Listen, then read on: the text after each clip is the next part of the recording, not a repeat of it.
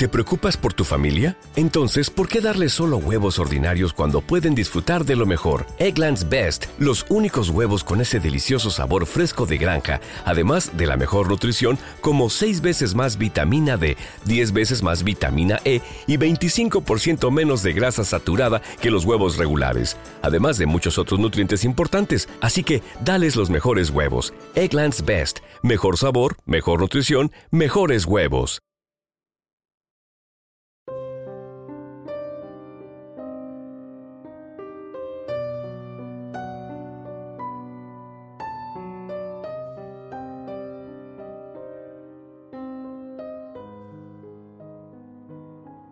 Casa de Tinieblas presenta El demonio de la perversidad.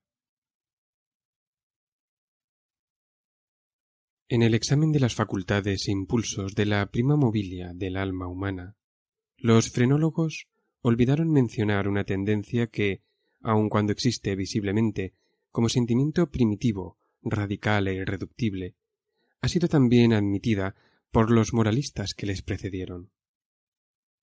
Ninguno en la pura arrogancia de la razón la hemos tenido en cuenta. Hemos permitido que escapase su existencia a nuestros sentidos, tan solo por falta de credulidad, de fe, ya sea fe en la revelación o en la cábala. Jamás se nos ocurrió pensar en ello precisamente por causa de su carácter de supererogación.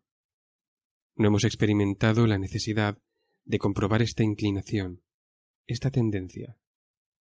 No nos era posible imaginar su necesidad, ni tampoco adquirir la noción de este primur móvile, y aunque hubiese penetrado la fuerza en nosotros, no hubiéramos podido comprender nunca cuál era su misión en la economía de las cosas humanas, temporales o eternas.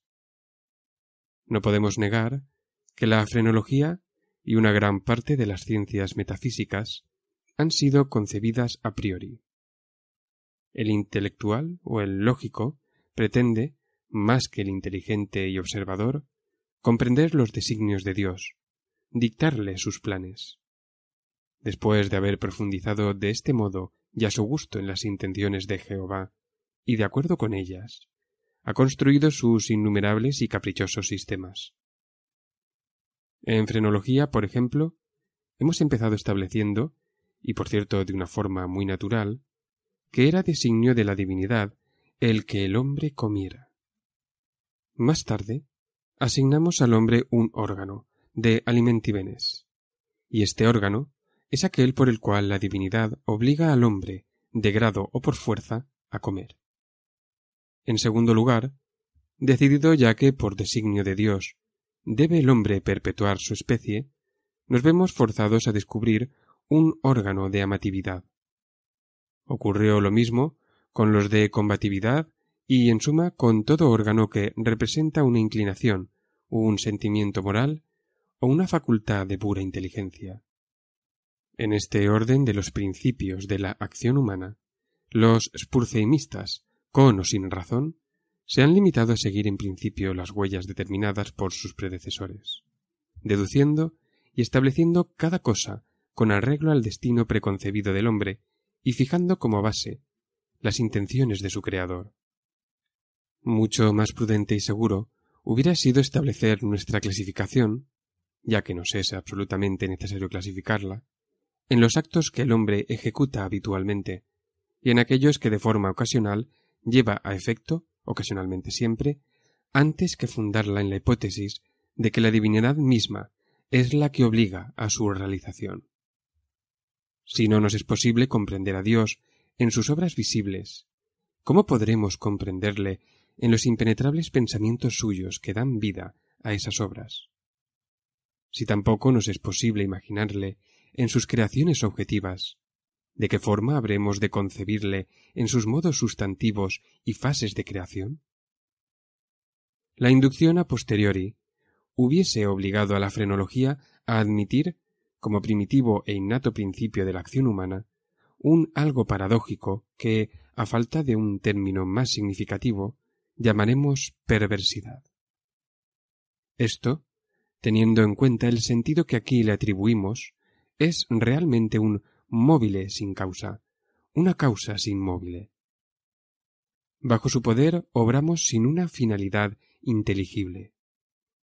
Si esto aparece como una contradicción en los términos, podemos modificar la proposición diciendo que bajo su influjo obramos por la razón de que no deberíamos hacerlo. Teóricamente, no puede existir una razón más irrazonable, pero en realidad no hay otra más poderosa. En condiciones determinadas, llega a ser absolutamente irresistible para ciertos espíritus. No es mi vida para mí una cosa más cierta que esta proposición. La seguridad del pecado o del error que trae consigo un acto cualquiera es frecuentemente la única fuerza invencible que nos impulsa y nos impulsa sola a ejecutarlo. Esta tendencia obsesionante de hacer el mal por el mal mismo no admitirá análisis ni resolución alguna en ulteriores elementos. Es un movimiento radical, primitivo, elemental. Supongo que se dirá que si insistimos en ciertos actos porque sabemos que no deberíamos insistir en ellos, nuestro proceder no es más que una modificación de aquella que, por lo general, deriva de la combatividad frenológica. Una simple observación bastaría para descubrir la falsedad de semejante idea. La combatividad frenológica se deduce. ¿Te está gustando este episodio? Hazte fan desde el botón Apoyar del podcast de Nivos. Elige tu aportación y podrás escuchar este y el resto de sus episodios extra. Además, ayudarás a su productor a seguir creando contenido con la misma pasión y dedicación. Oh, oh. ¿Necesitas ayuda? En O'Reilly Auto Parts te ayudamos. ¿Necesitas algún consejo? Te aconsejamos. Nuestros profesionales en autopartes están siempre disponibles para ayudarte a encontrar lo que necesites. Excelente servicio al cliente es solo una de las ventajas que ofrece O'Reilly Auto Parts. Los profesionales en autopartes. Oh, oh, oh, O'Reilly Auto Parts.